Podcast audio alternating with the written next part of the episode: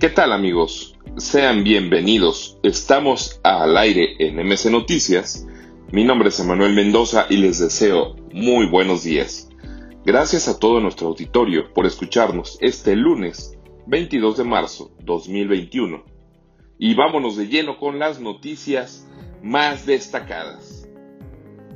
El fin de semana López Obrador, el presidente de México, anunció que la pensión para adultos mayores se entregará a los 65 años y aumentará cada año. Esto va a aumentar para de aquí al 2024, que sería de hasta 6 mil pesos bimestrales.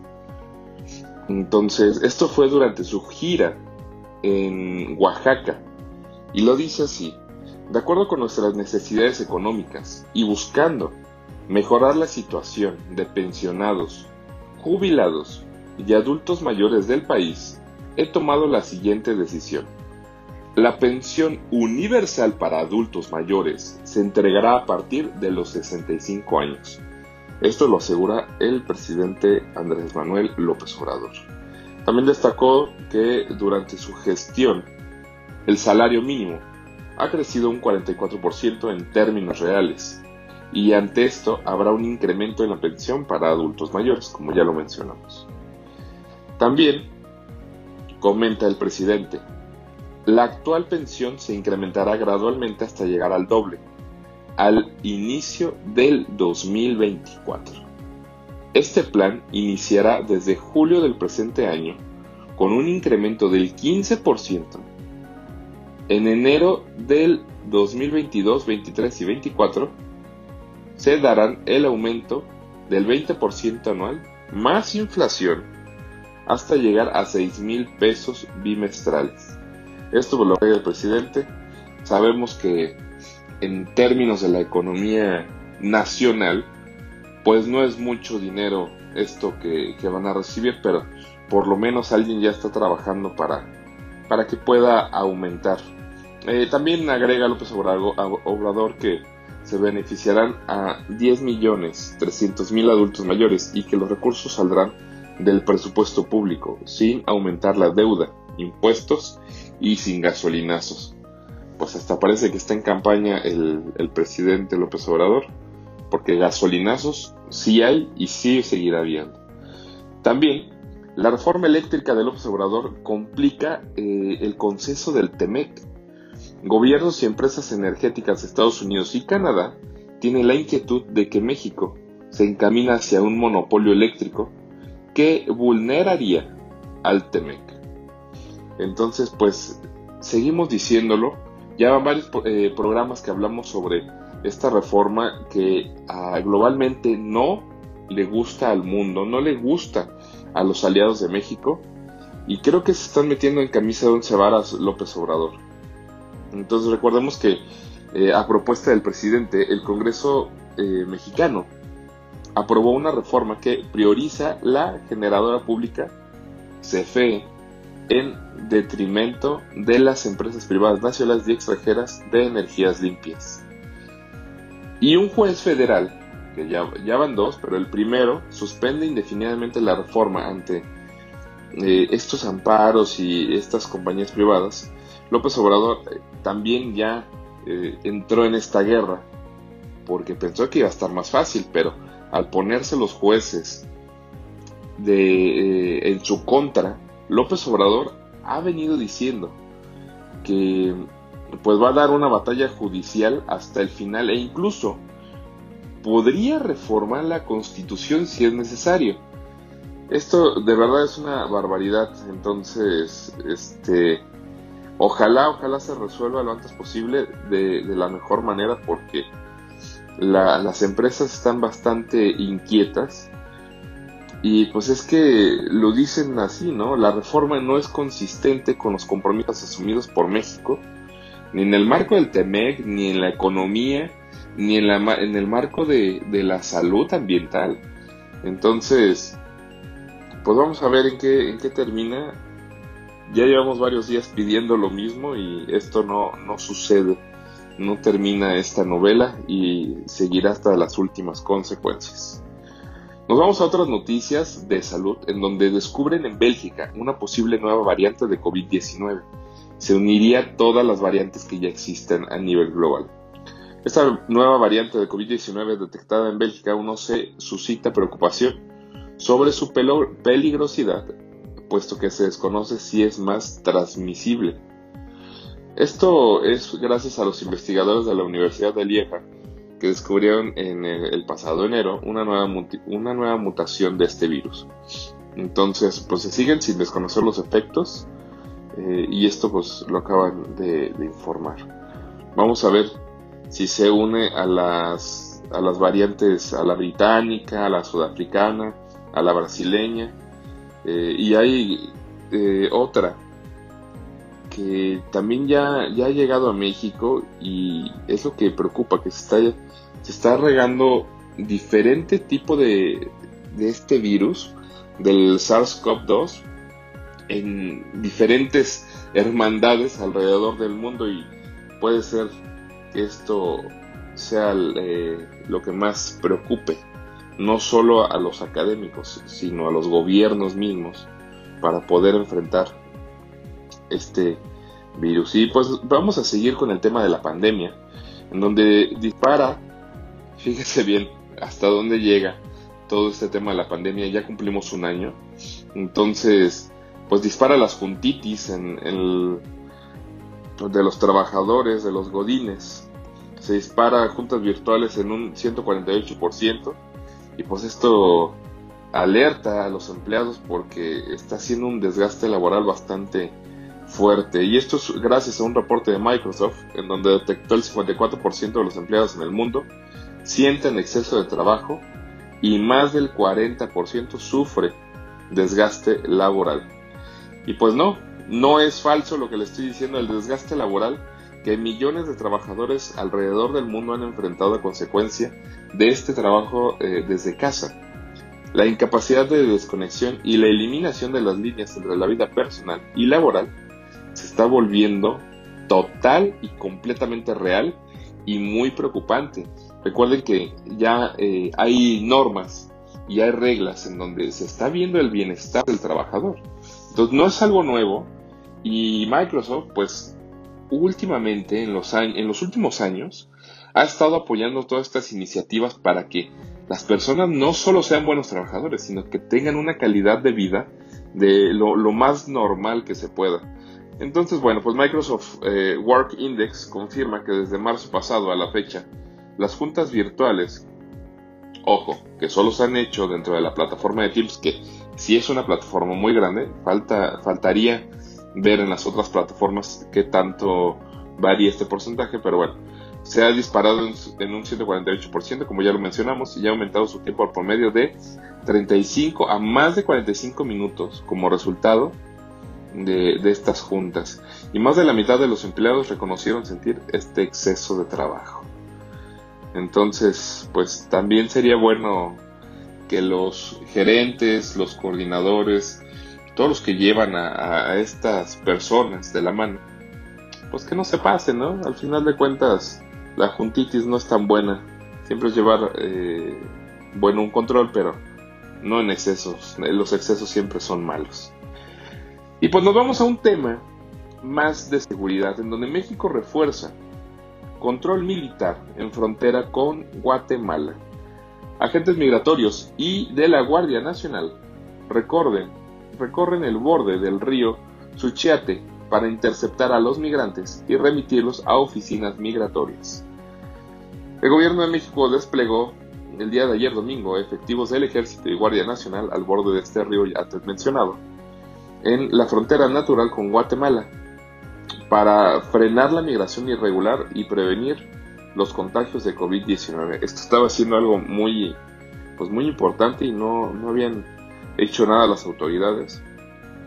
Entonces, eh, pues el cruce de la frontera está vetado ahorita a las actividades no esenciales y solo se permite entrar a los que tengan permiso de trabajo o acudan a México con propósitos médicos o educativos. Ya este bloqueo fue el día de ayer, la, reducción del número de comerciantes informales guatemaltecos que cruzan este río a diario para comprar mercancía y llevarla a su país, pues se ha visto reducido. Entonces, también teníamos familias migrantes que pretendían cruzar la frontera y no para quedarse en México muchas veces, sino para cruzar hacia Estados Unidos. Que ese es otro, hay otro filtro bastante fuerte y todavía es más conciso ese filtro en donde pues estas personas no llegan a, pasar. Entonces, eh, hay que recalcar que Joe Biden levantó el 19 de febrero el programa de su antecesor Donald Trump que obligaba a los solicitantes de asilo a esperar su trámite en el lado mexicano de la frontera.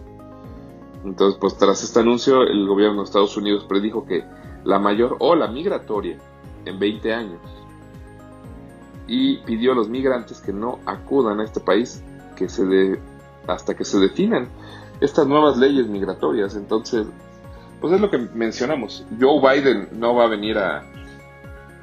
Eh, trata de ser una mejor persona que Donald Trump, por llamarlo de esa forma. Pero tampoco va a permitir que entren a su país personas que eh, pues no van a estar de forma legal, ¿no? Sí es muy, muy importante mencionar este tema. Y pues vamos a, a la parte, al estado de San Luis Potosí, en donde capturan a 11 sujetos con cocaína, marihuana y cristal, esta droga que ha venido a causar un revuelo impresionante entre los jóvenes. Y pues todo esto fue en Ciudad Valles. Seis personas fueron detenidas en la zona centro de, de esta Ciudad Valles debido a que traían docenas de dosis de droga. Si usted viera las fotos que lo pueden ver en MC Noticias, son bastantes paquetes, eh, a veces minimizamos la cantidad, pero esto, esto llega a, las personas, llega a los jóvenes de forma directa y sigue afectando a, a todo este núcleo de seguridad de familia que existe en el estado de San Luis Potosí. Eh, pues los elementos actuaron rápido, marcaron el alto y procedieron a realizarles una inspección de seguridad en los mercados cuando tuvieron contacto con cinco hombres y una mujer, quienes al ver las unidades policiales adoptaron una actitud evasiva, caminando más rápido, pues esto como no si traían tanta, tanta droga, en total 34 bolsas de plástico que contenían droga sintética conocida como cristal, 30 bolsas de plástico con cocaína y 16 bolsas de plástico con marihuana. Eh, pues así está, así está realmente San Luis Potosí. Eh, no, no podemos tapar el, el sol con un dedo porque realmente está sucediendo, no solo en Ciudad Valles, como lo mencionamos, sucede en muchos lados, en la capital es impresionante, en Soledad de Graciano Sánchez, Soledad ya se volvió una tierra sin dueño. Realmente es muy triste y a veces ni siquiera tanto por las autoridades, eh, los elementos de seguridad. Los, los políticos, estos grandes, grandes mandatarios, como se dicen llamar, son los que no están haciendo nada. Y ahorita en tiempo de elecciones, los que entran en licencia, no todos son buenos. Entonces, si de por sí no eran buenos los que estaban, los que entran en licencia, pues entran a solucionar cosas que, que no. Y bueno, San Luis Potosí está eh, dentro de una ola de inseguridad, una ola de venta de, droga a por doquier una falta de economía, una falta de trabajo impresionante, sueldos muy bajos, eh, los que rentan o compran casas, está altísimo rentar o comprar cualquiera de las dos situaciones. No, no, no. San Luis Potosí realmente con Juan Manuel Carreras ha venido en un declive impresionante. Yo creo que en estos 12 años priistas no hemos podido ver la luz como se debe en San Luis Potosí. Y vámonos a quitar los partidos. Estos dos últimos gobernantes en San Luis Potosí no han hecho realmente nada.